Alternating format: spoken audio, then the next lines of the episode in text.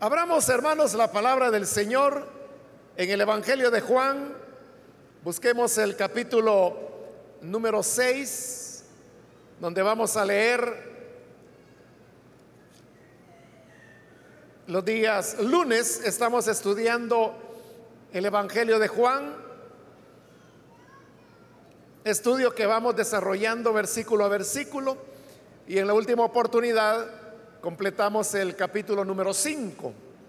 De manera que vamos a leer ahora la siguiente porción que continúa. Dice la palabra de Dios en el Evangelio de Juan, capítulo número 6, versículo 1 en adelante. Algún tiempo después, Jesús se fue a la otra orilla del mar de Galilea o de Tiberíades. Y mucha gente lo seguía,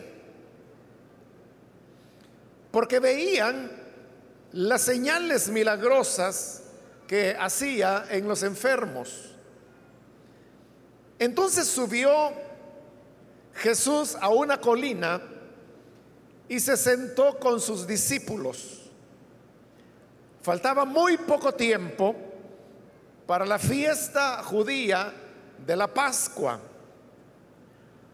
Cuando Jesús alzó la vista y vio una gran multitud que venía hacia él, le dijo a Felipe, ¿dónde vamos a comprar pan para que coma esta gente?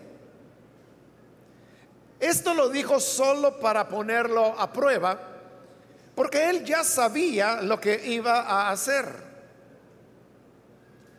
Ni con el salario de ocho meses podríamos comprar suficiente pan para darle un pedazo a cada uno, respondió Felipe. Otro de sus discípulos, Andrés, que era hermano de Simón Pedro, le dijo, Aquí hay un muchacho que tiene cinco panes de cebada y dos pescados. Pero, ¿qué es esto para tanta gente? Haga que se sienten todos, ordenó Jesús. En ese lugar había mucha hierba, así que se sentaron y los varones adultos eran como cinco mil. Jesús tomó entonces los panes, dio gracias y distribuyó a los que estaban sentados todo lo que quisieron. Lo mismo hizo con los pescados. Una vez que quedaron satisfechos, dijo a sus discípulos, recojan los pedazos que sobraron para que no se desperdicie nada. Así lo hicieron. Y con los pedazos de los cinco panes de cebada que le sobraron a los que habían comido, llenaron doce canastas. Al ver la señal que Jesús había realizado, la gente comenzó a decir, en verdad este es el profeta, el que había de venir al mundo. Pero Jesús, dándose cuenta de que querían llevárselo a la fuerza y declararlo rey, se retiró de nuevo a la montaña él solo. Amén. Hasta ahí dejamos la lectura. Pueden tomar sus asientos, por favor, hermanos.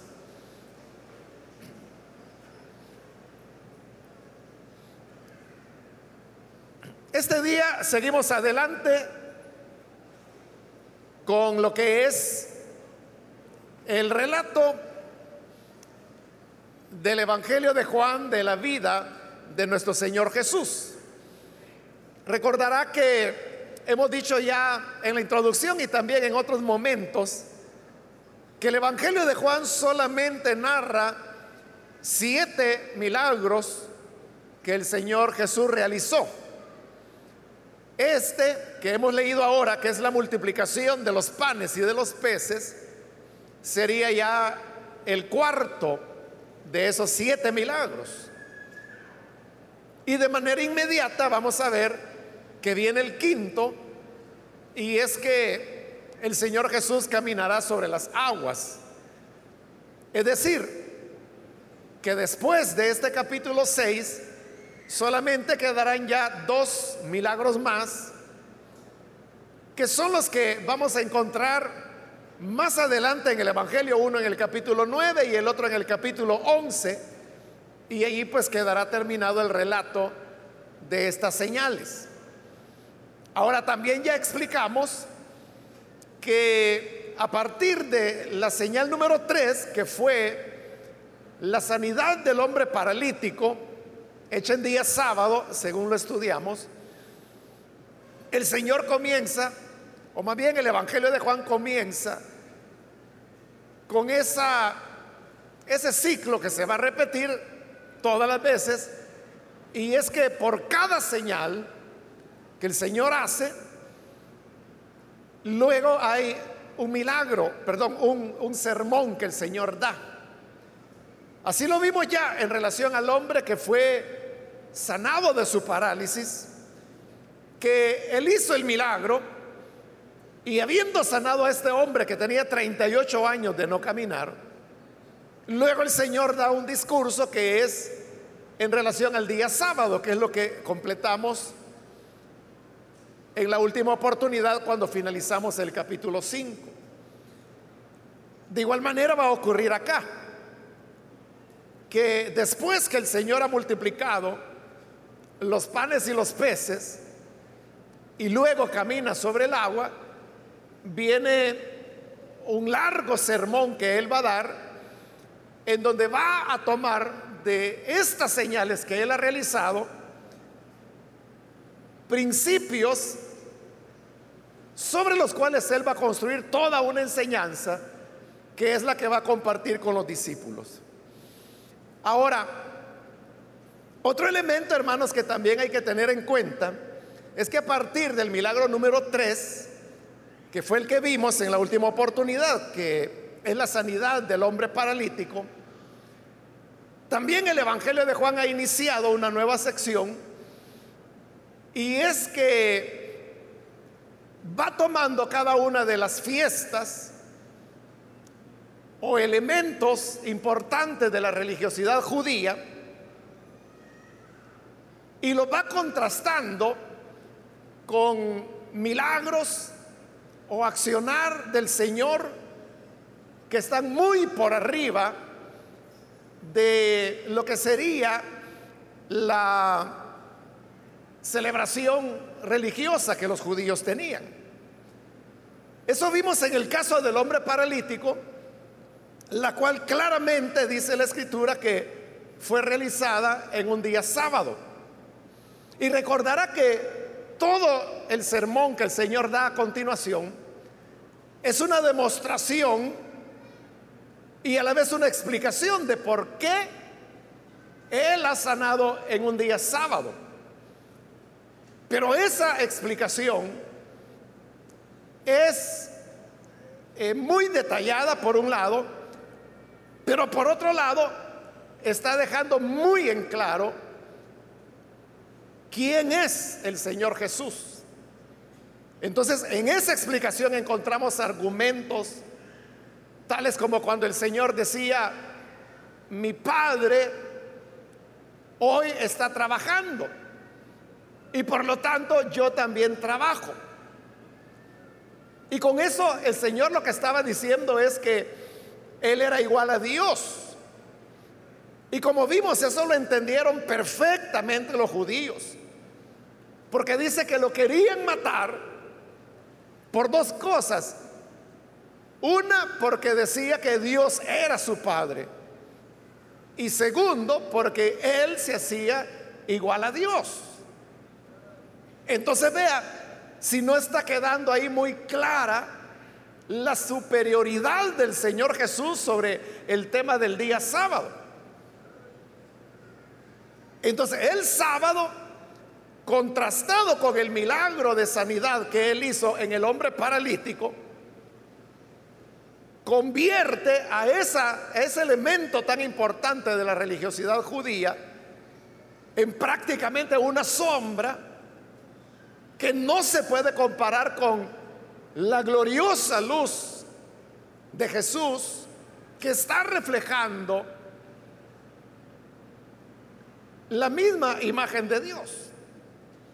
Ahora, por eso es importante que al iniciar este capítulo 6, donde encontramos la multiplicación de los panes y de los peces, se nos diga en el versículo 4, y me voy a adelantar ese poquito, pues dice el versículo 4, faltaba muy poco tiempo para la fiesta judía de la Pascua. Esta es la norma que el Evangelio de Juan va a seguir de aquí en adelante. Y es que cada señal, cada sermón que el Señor dará, el Evangelio lo va relacionando con un elemento de la religión judía. Yo diría que habían dos elementos fundamentales en el calendario religioso judío. Uno era el día sábado, el cual pues ya, ya vimos que el Señor está muy por arriba del día de reposo. Y el segundo elemento precisamente es este que se menciona en el versículo 4, que es la fiesta de la Pascua, que era la celebración más importante del calendario religioso judío. Entonces lo que viene a continuación, que es la multiplicación de los panes y de los peces, es una oportunidad en la cual a través de esta señal Jesús demostrará que Él es superior a la fiesta judía de la Pascua y al mismo tiempo va a aprovechar para declarar que Él es superior a Moisés y superior al maná que Moisés les dio a comer durante 40 años en el desierto. Entonces, menciono esto, hermanos, que lo vamos a ver más claro ya en el sermón del Señor Jesús, pero solamente para que lo tengamos en cuenta porque es así como el Evangelio de Juan va a continuar desarrollando en todo lo que sigue el relato de la vida de Jesús. Ahora, vamos al capítulo que hoy corresponde. El versículo 1 nos dice, algún tiempo después, y esa expresión, hermanos, es una expresión indeterminada, ¿no? Porque decir algún tiempo después, lo único que nos está diciendo es que lo que ahora se va a relatar ocurrió después de lo que anteriormente se relató. Pero ¿cuánto tiempo después? Entonces no lo sabemos porque esa expresión, algún tiempo después, como le digo, es una expresión indeterminada. Pudo haber sido horas después, pudo haber sido días después, pero también pudo haber sido semanas o meses. Entonces, lo único que nos está indicando es que esto aconteció después del discurso que el Señor había dado acerca del día sábado. Entonces vea, el versículo 1 continúa diciendo, Jesús se fue a la otra orilla del mar de Galilea o de Tiberíades. Juan es el único evangelio que menciona que el otro lado del lago de Galilea tenía el nombre de Tiberíades. Pero quiero que note algo más importante. Y es que el versículo dice ahí, Jesús se fue a la otra orilla del mar de Galilea. Recordemos que los judíos le llamaban mar a una cantidad grande de agua. Entonces, para ellos no había diferencia entre llamar mar, por ejemplo, al mar Mediterráneo, o llamarle mar, como en este caso, al lago de Galilea, que realmente era un lago. Pero en la época ellos le llamaban mar, pero se refiere a un lago. Ahora, note esto. Dice que el Señor se fue a la otra orilla.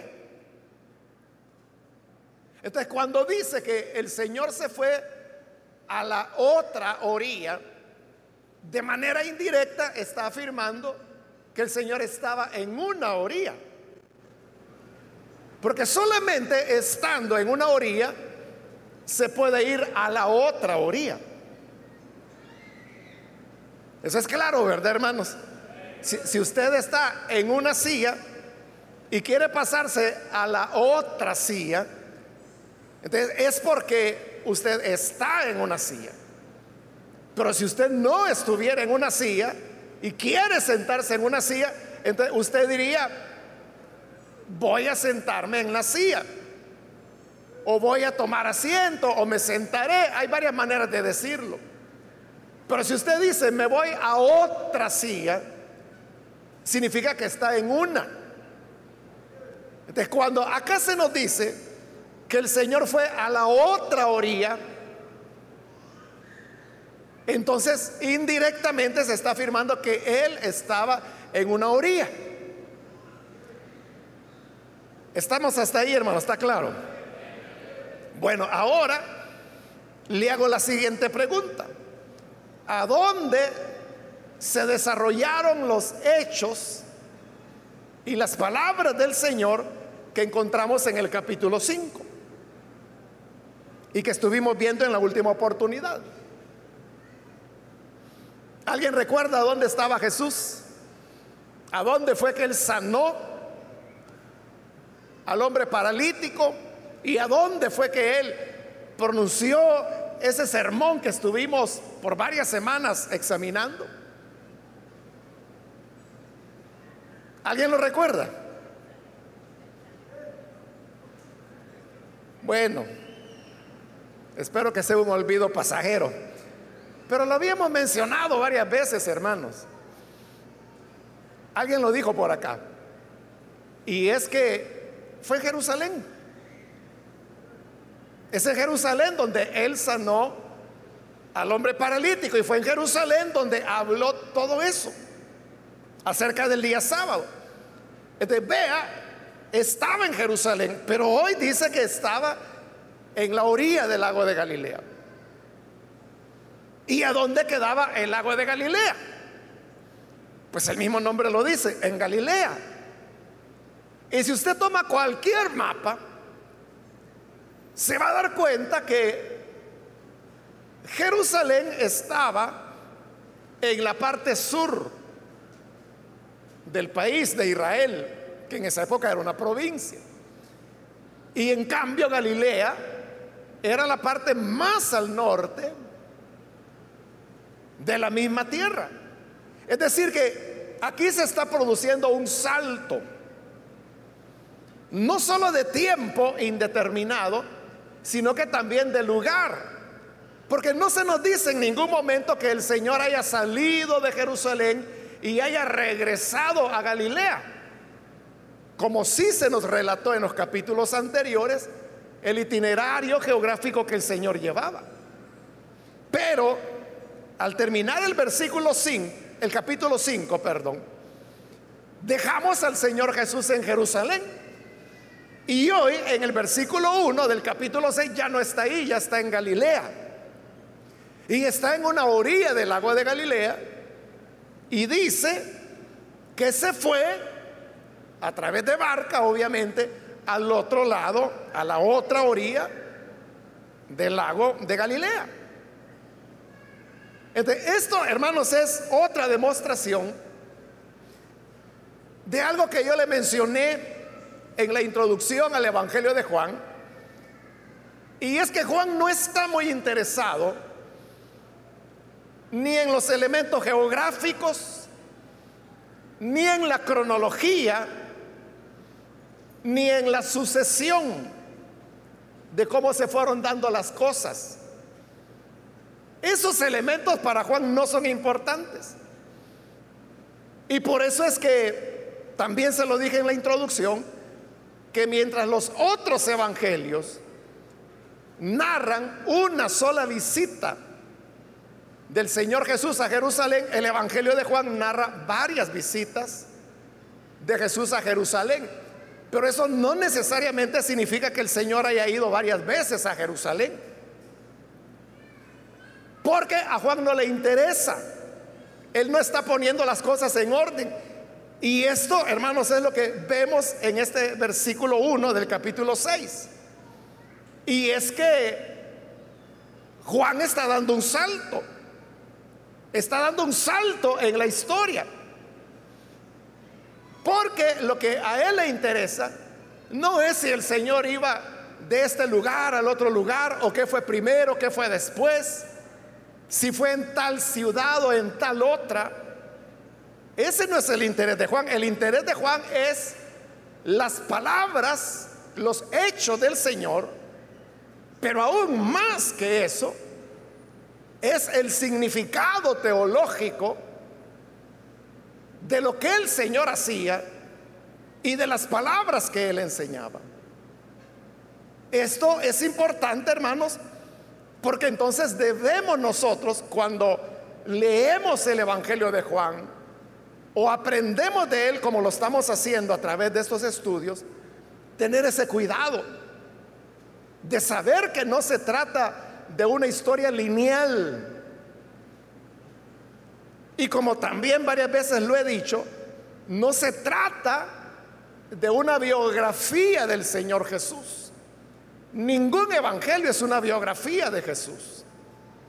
Y mucho menos lo sería el Evangelio de Juan. El Evangelio de Juan es el que menos características de narración histórica tiene. Y más que una narración, es una interpretación teológica que el Evangelio hace de Jesús, de sus obras y de sus palabras. Todos los evangelios, los cuatro evangelios son interpretaciones teológicas de Jesús y por eso es que tenemos cuatro evangelios. Si no, no tendría sentido tener cuatro. Pero Juan es la interpretación más elaborada, podríamos decir, más desarrollada en cuanto a la persona del Señor Jesús. Bien, ahora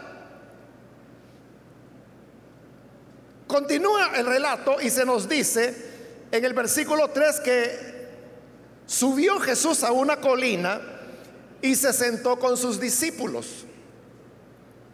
Cuando habla ahí la palabra del Señor acerca de discípulos, Recuerde que no necesariamente tenemos que pensar que son los doce apóstoles, porque esa es otra característica del Evangelio de Juan, y es que la palabra apóstol no aparece, porque Juan lo que quiere resaltar es que todos somos discípulos de Jesús.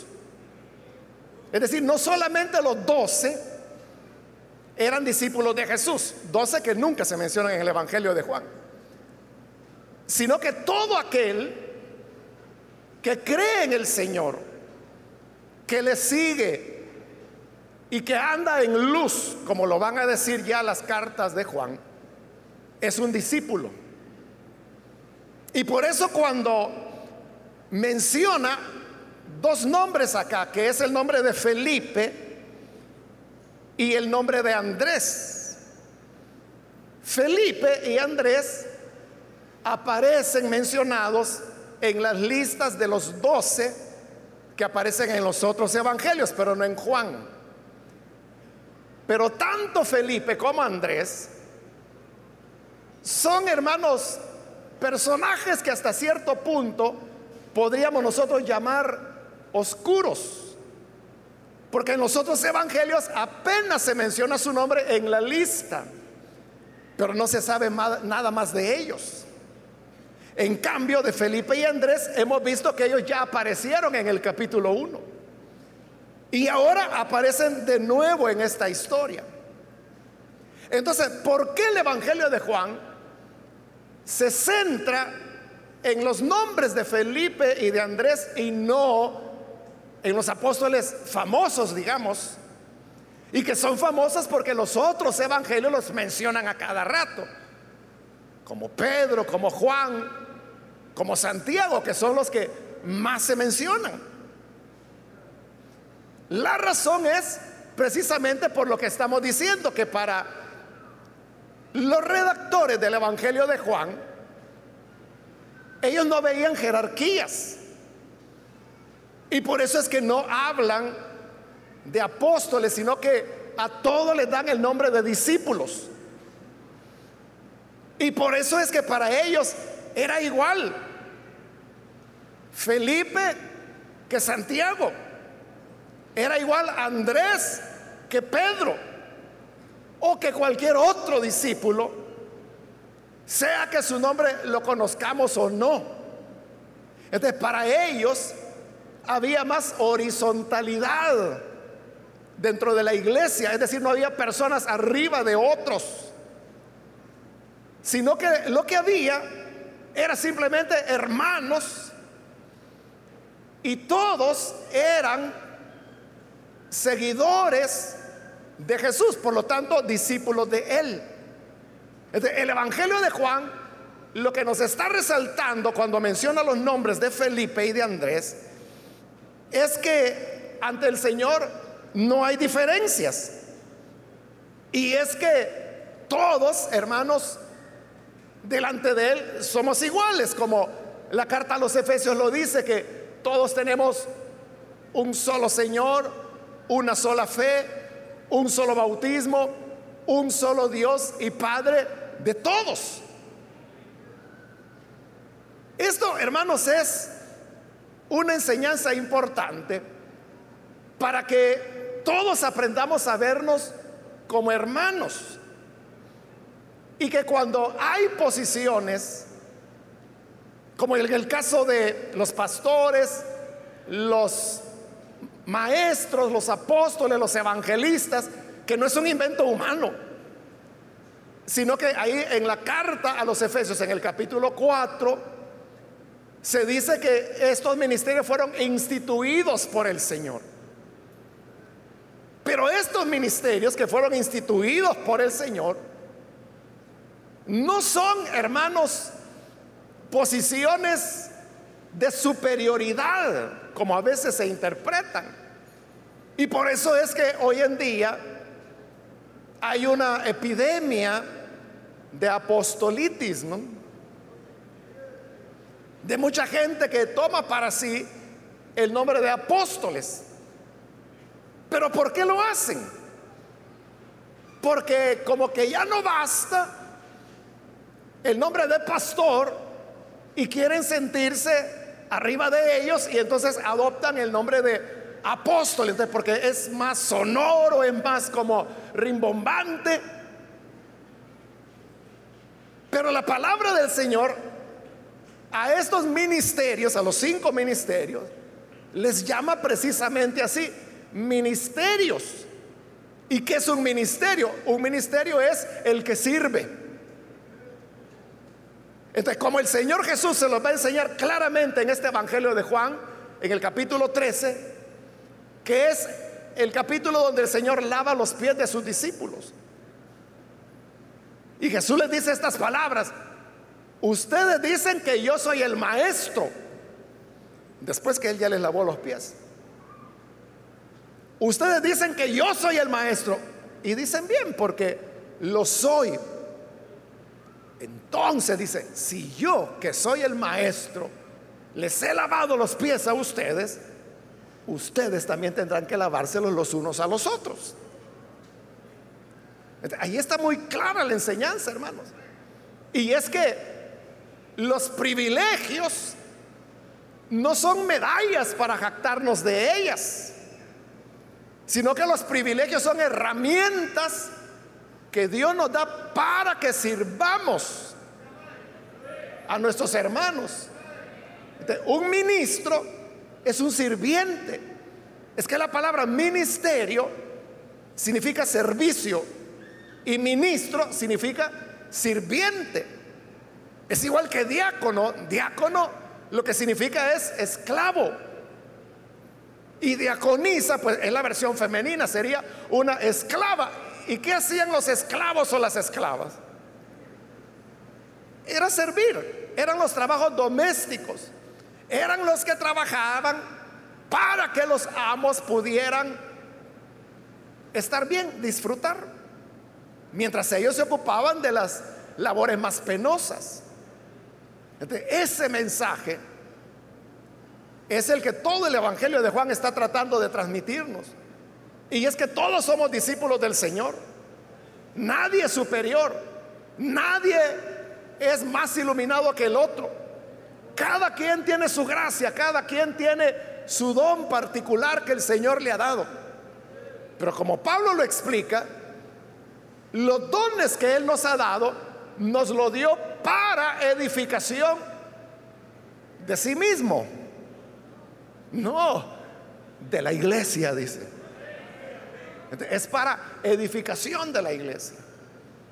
Entonces, es una lección la que el Evangelio de Juan nos da cuando saca a luz, diríamos, a Felipe y Andrés, que en los otros evangelios solamente se les menciona en la lista que se hace de los doce.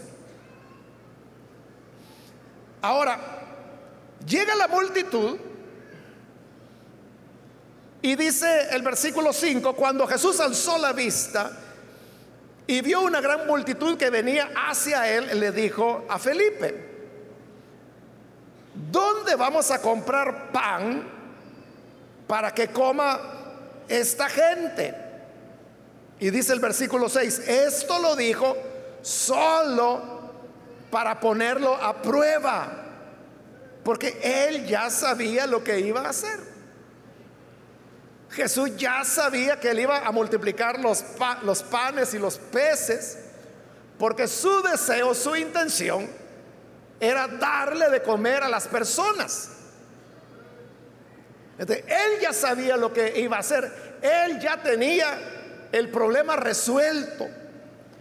Pero dice que solo por poner a prueba a Felipe, le hizo la pregunta, ¿de dónde vamos a comprar pan para que coma esta gente? Es decir, que hay ocasiones, hermanos, en las cuales el Señor también nos pone a prueba a nosotros.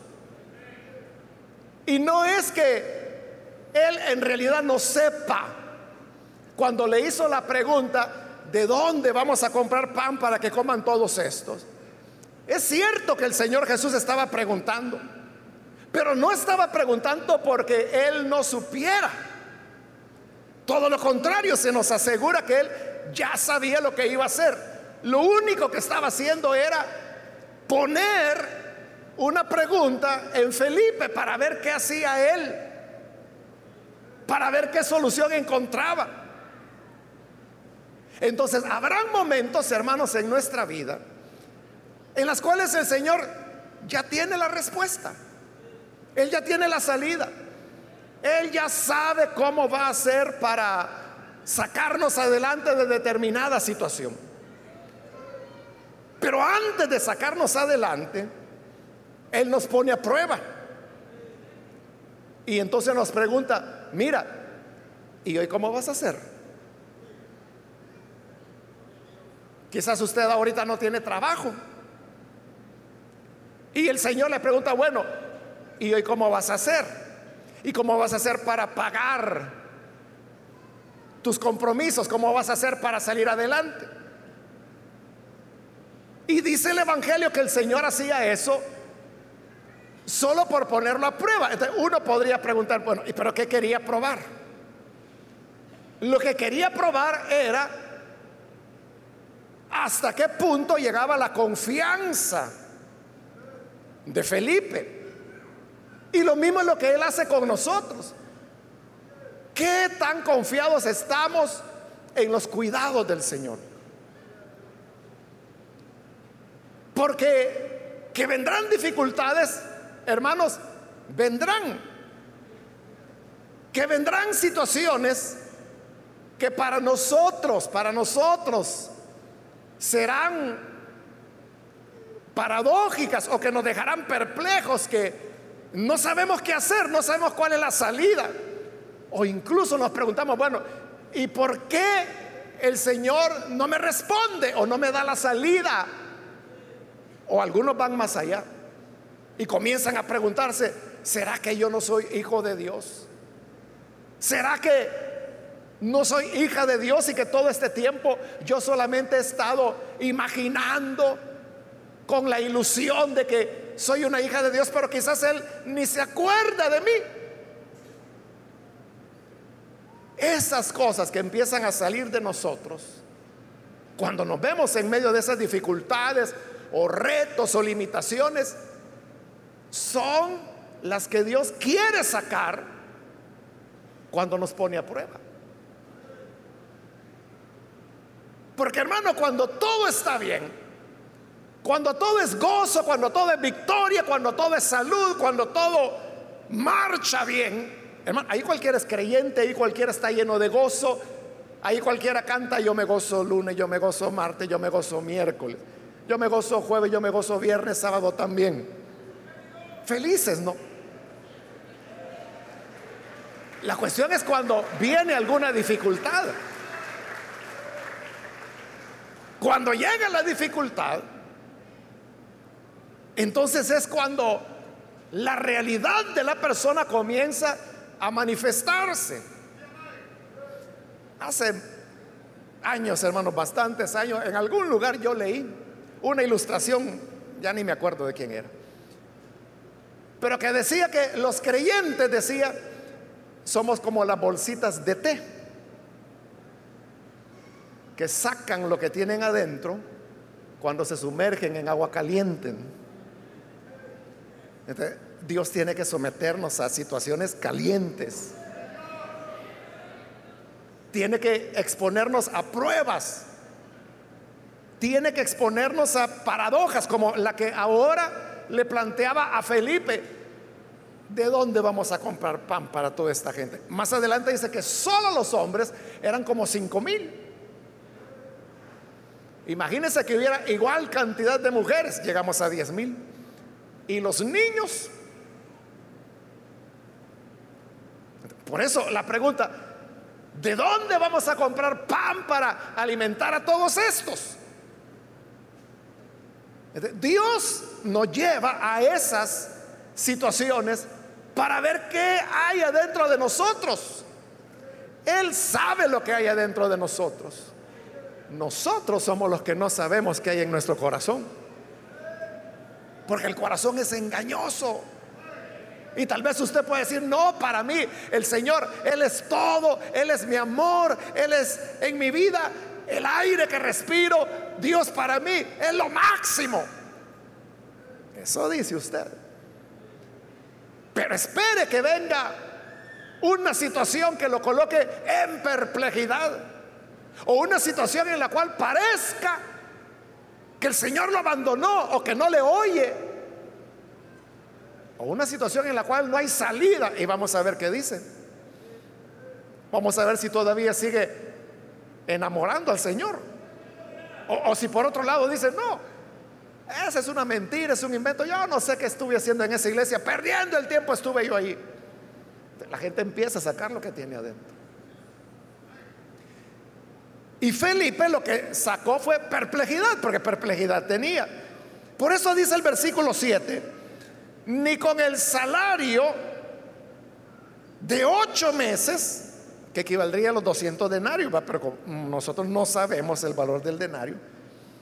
Por eso aquí ha sido traducido así, ni con el salario de ocho meses podríamos comprar suficiente pan para darle un pedazo, o sea, no comida, no una cena o almuerzo, lo que fueran, sino que aunque sea un pedazo a cada uno. Pero por ahí estaba Andrés, que de seguro escuchó la pregunta que Jesús había hecho. Y dice el versículo 9 que Andrés le dijo a Jesús, aquí hay un muchacho que tiene cinco panes de cebada y dos pescados.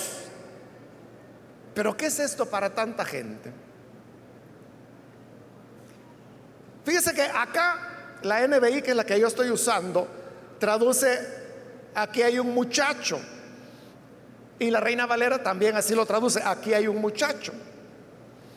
Pero la palabra que se está utilizando en el griego es la palabra niño. Pero en el griego existe algo que no existe en el español y es lo que se llama el doble diminutivo. El diminutivo de niño en español sería niñito. Pero como no tenemos doble diminutivo, más de niñito ya no hay. por eso es que al español resulta muy difícil de traducirlo. Pero nosotros, hermanos salvadoreños, que somos inventores, ¿verdad?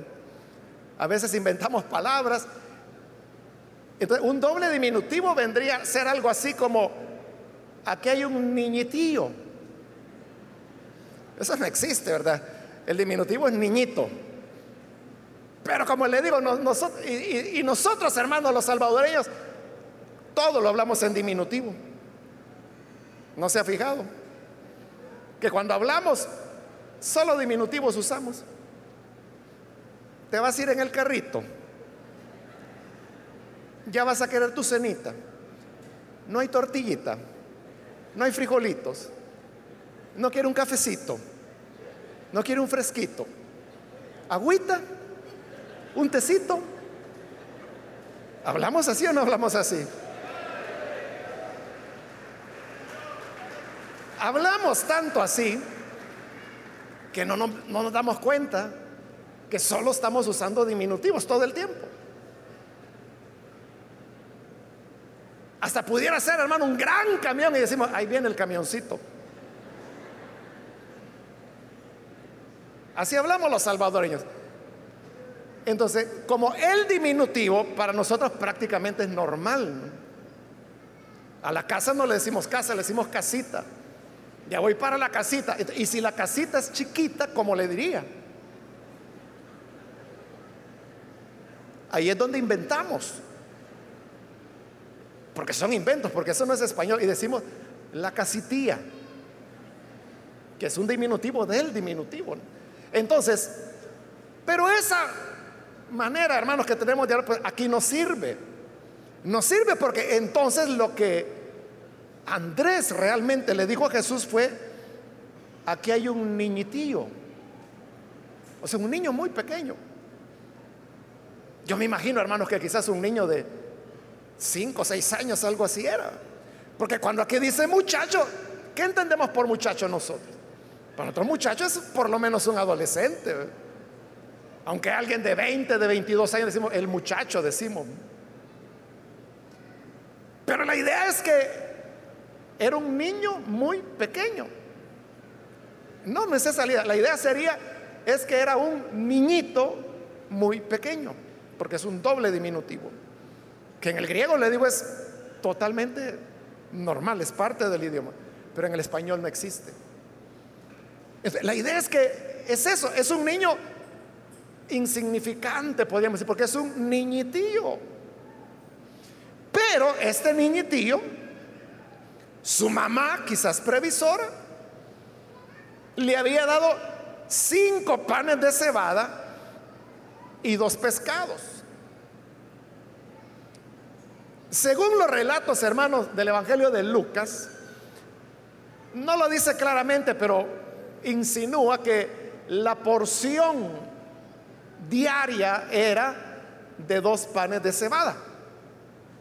Entonces, si el niño tenía cinco, probablemente la mamá le puso comidita para tres días, ya se había comido uno de los seis, solo le quedaban cinco. Pero además, hermanos, el pan en realidad era de trigo, pero también había pan de cebada. Y el pan de cebada era el pan de los pobres, porque no podían pagar el pan de trigo. que el pan de trigo era para gente pudiente.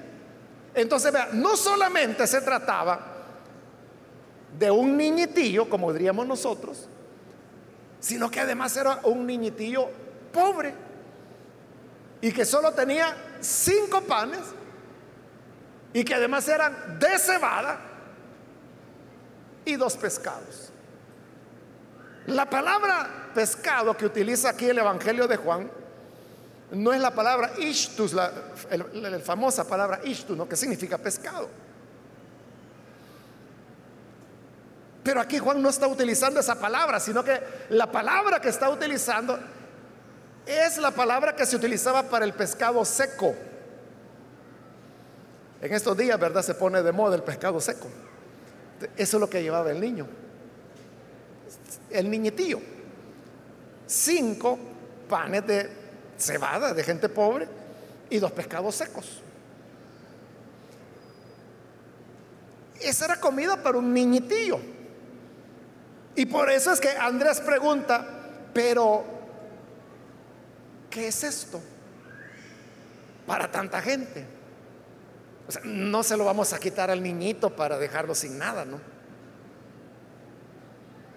Y aunque se lo quitáramos, si eso es la comidita de un niñitío, pero para toda esta gente, pero usted sabe por el relato que esos cinco panes de pobre, de cebada, y esos dos pescados secos son los que el Señor utilizó para multiplicarlos y darles de comer a todos. Ahí hay una enseñanza, hermano. Porque todos estos detalles que el Evangelio de Juan está dando, que era un niño muy pequeño, que eran panes de cebada, que solo eran cinco panes y que eran solo dos pescados secos, lo está haciendo a propósito. Porque ahí hay una enseñanza. Y la enseñanza es que Dios, hermano, como lo dice Pablo allá en su carta a los Corintios, que Dios se vale de lo despreciado del mundo para avergonzar al que se cree ser algo en el mundo. Toma lo débil para avergonzar al poderoso. Toma al sencillo para avergonzar al sabio. Esta es la manera cómo a Dios le gusta hacer las cosas, porque así es como Él se glorifica. De manera, hermanos, que usted podrá decir, yo soy una persona eh, muy sencilla, yo no pude ir a la escuela, yo puedo contar hasta cuatro, entonces yo qué voy a poder hacer para el Señor. Uno cree que no puede hacer mayor cosa. Pero recuerde que de las cosas pequeñas, que son tan pequeñas que utilizaban el doble diminutivo para referirse a ese niño. Para el hombre sí es muy, muy pequeño, muy, muy pobre. Pero eso es lo que Dios utiliza precisamente para glorificarse. El sábado me parece que fue una hermana, ya, ya es una ancianita, ancianita de verdad, ya como 90 años. Y ella me decía, hermano, me dice, yo le digo al Señor que me lleve ya mejor. Porque me dice, yo aquí ya no tengo nada que hacerme.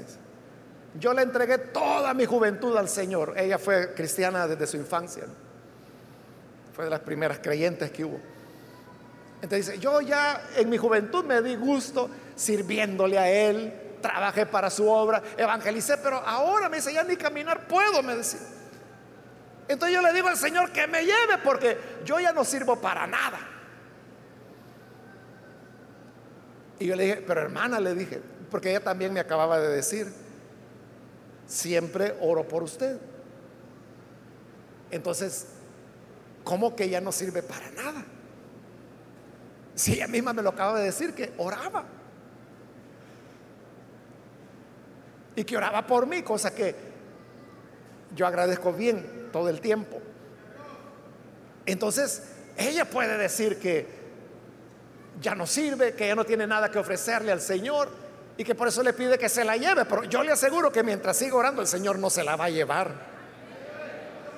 Porque hoy, como en todos los tiempos, se necesita de personas que intercedan por otros. Y como no hay muchos que lo hagan, porque la gente anda muy ocupada, que trabajo, que estudio, que ir a vagar, que ir a la playa y todo eso. Entonces no tienen tiempo para orar. Pero estos ancianitos y ancianitas que como ya no pueden caminar, se dedican fervientemente a la oración. Entonces, no son personas que, como ella decía, ya no sirvo. Claro que sirve, sirve muchísimo. Es una pieza clave dentro de la obra de Dios. Y de eso que el mundo podría decir, no, si eso no es nada importante. La, la abuela. Pero de esas cosas sencillas, Dios hace maravillas. Así que no, importa, hermano, quién usted sea, si tiene o no tiene, si sabe o no sabe, si es fuerte o si es débil, si es una persona muy vigorosa o es una persona enfermiza. De lo pequeño, el Señor hace maravillas. Eso sí, tenemos que estar dispuestos a entregarle al Señor eso poco que tenemos. Porque no es que le arrebataron los panes y los peces al niño, al niñetillo. Que era fácil porque era un niñetillo, ¿verdad? Pero yo le aseguro que no se los arrebataron, sino que le dijeron, niño, ¿podrías darle tus panes y tus peces a Jesús? Él los necesita. Y el niño de seguro dijo, sí, claro.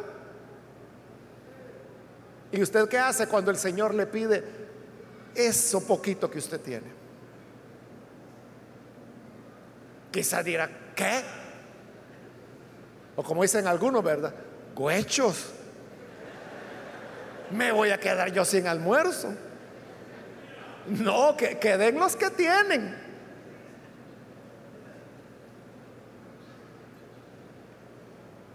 Por eso le digo, no es solo la confianza que Él puede usar, lo poco que somos o lo poco que tenemos.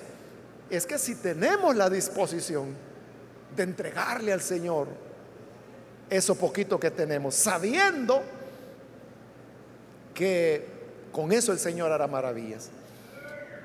Bueno, voy a acelerar un poco, hermanos, para terminar a tiempo. En el versículo 10 hace que todos se sienten.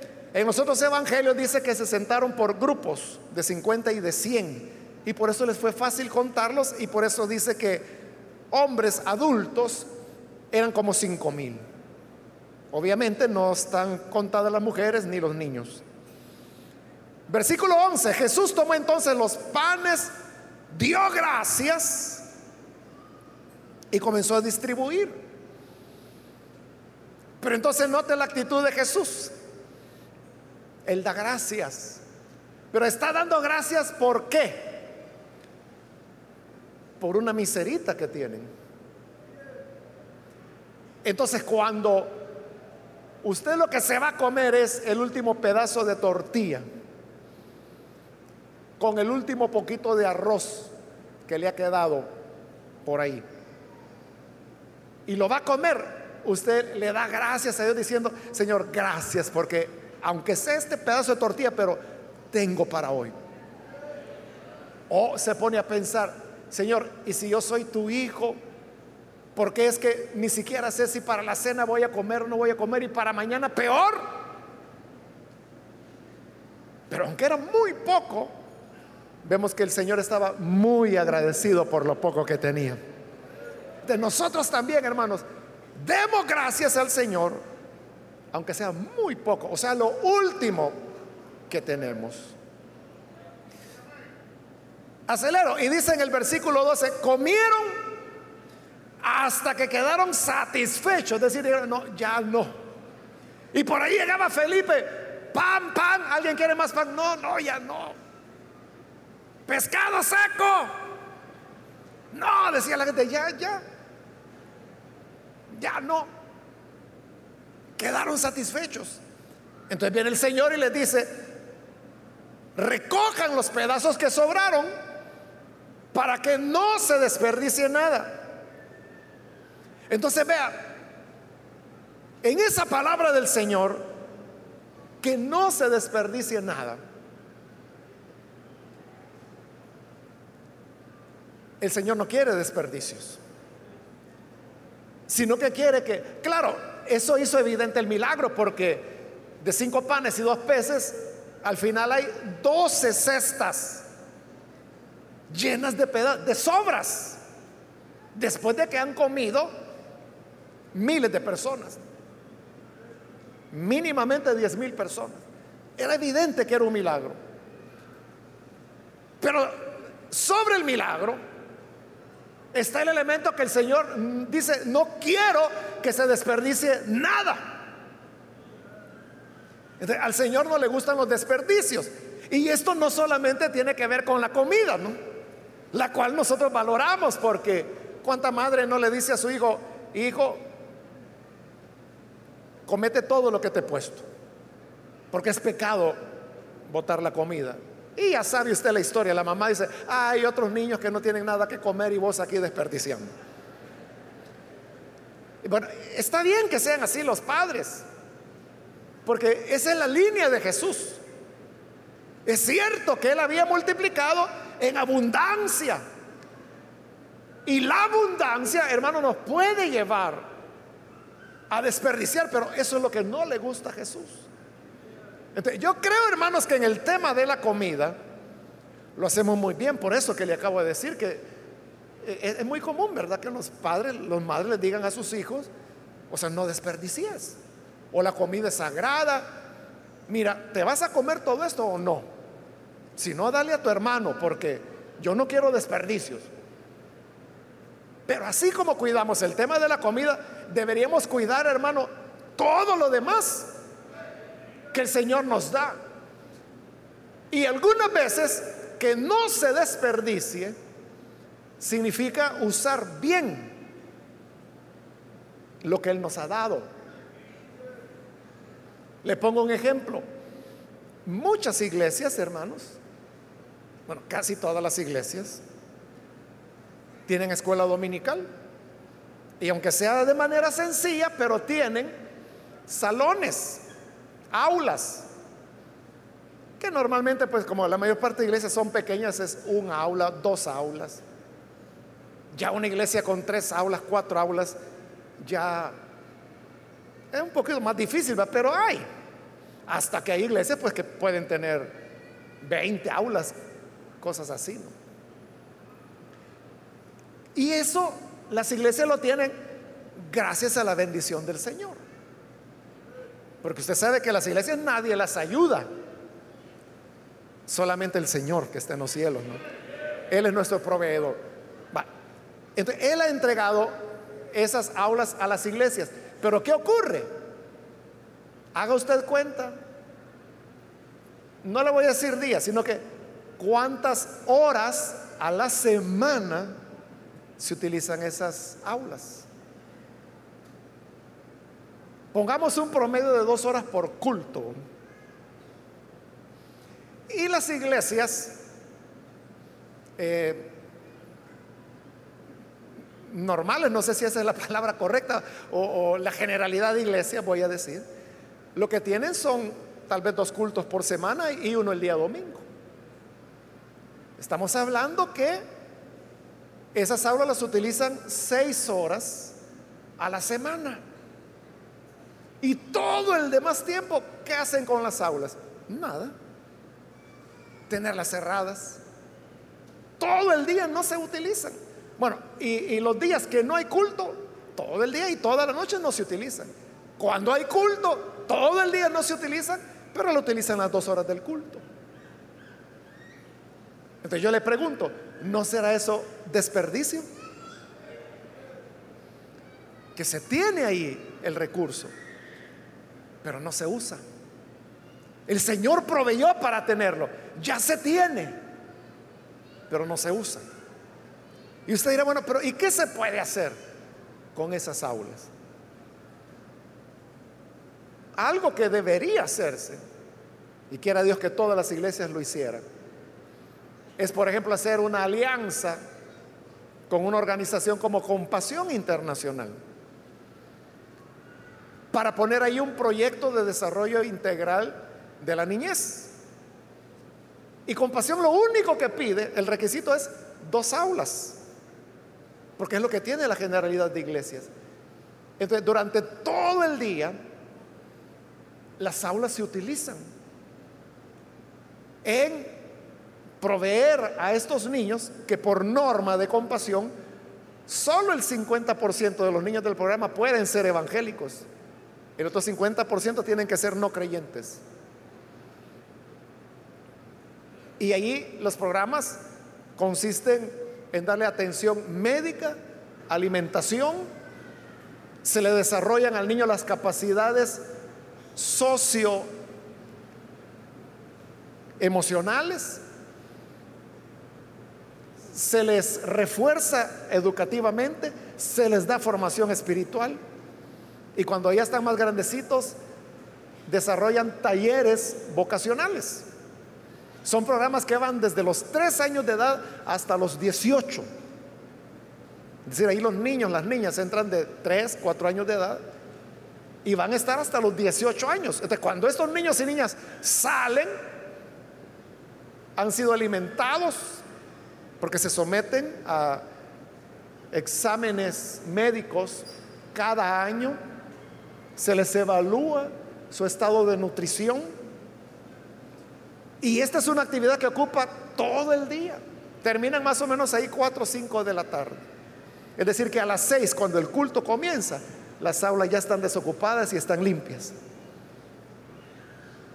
Eso es no desperdiciar lo que el Señor nos da. ¿Qué le cuesta a la iglesia? Nada. Nada. Porque los fondos para esos programas son de patrocinio, son de personas, cristianos que viven en países del primer mundo y que envían donaciones. Hace poco, como dos semanas, eh, tuve que ir a una reunión allá en los Estados Unidos con unos gringos y entonces uno de ellos, él, me dijo, yo me dice, tengo dos niños que patrocino en El Salvador con compasión, me dice. Y me dijo, y yo me puse a pensar, ¿no será de que estos dos niños son de la iglesia Elim, porque él me conoce de año. Y le dije, mire, no sé, le dije. Y si me da el nombre tampoco voy a saber porque gracias a Dios hay varias filiales de Elim que tenemos esos centros de desarrollo integral. Eh, la vez pasada ya estaba calculando que son entre 4 mil a 5 mil niños que se atienden en estas aulas de filiales de Misión Cristiana de Línea en El Salvador. como le digo, si el, hermano me hubiera dado los nombres de los niños, o sea, ¿cómo saberlo? Si son miles. le pongo ese ejemplo. Y la enseñanza es lo que el Señor dijo, que no se desperdicie nada. Entonces lo que el Señor nos da, usémoslo bien. Y ahora sí corro, hermano, para terminar. Y es que cuando la gente comió,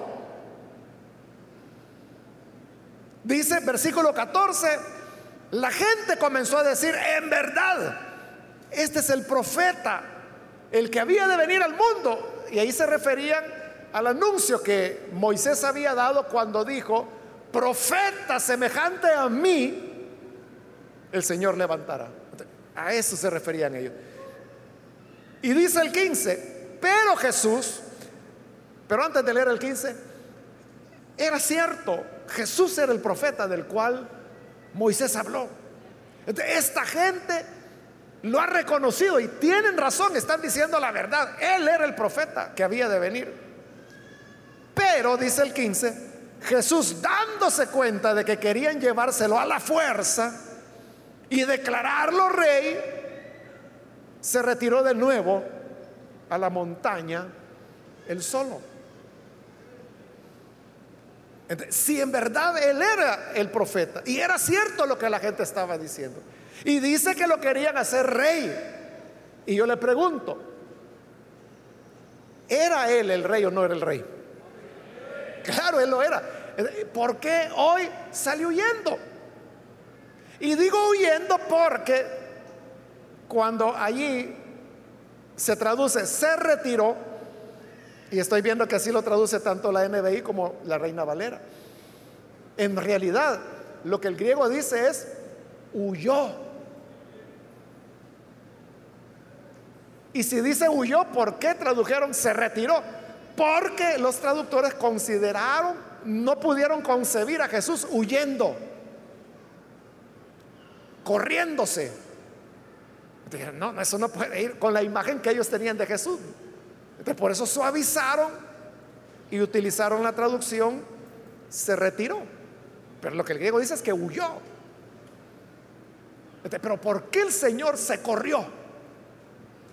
Porque dice que lo querían hacer rey. Y no para reinar había venido. Sí, pero no por esa razón. ¿Cuál razón? Que les había dado de comer. ¿Qué le parecería a usted, hermano, hermana, un presidente que le va a dar de comer desayuno, almuerzo y cena durante los cinco años de su presidencia? ¿Cuántos votarían por él? La ah, verdad que sí. Eso pasó ahí. ¿Por qué querían que fuera su rey? Porque estaba bueno el pescado seco y el pan de cebada y de gratis. Y dice todo lo que desearon hasta saciarse. No, dijeron, este rey nos arregla la vida para siempre.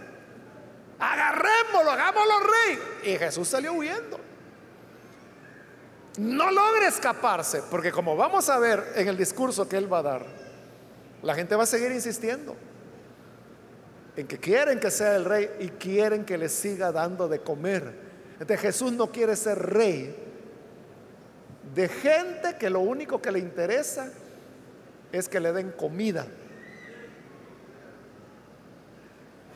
Él lo que quiere es que lo reconozcan como rey aunque lo que nos ofrezca sea una cruz. Amén, hermanos.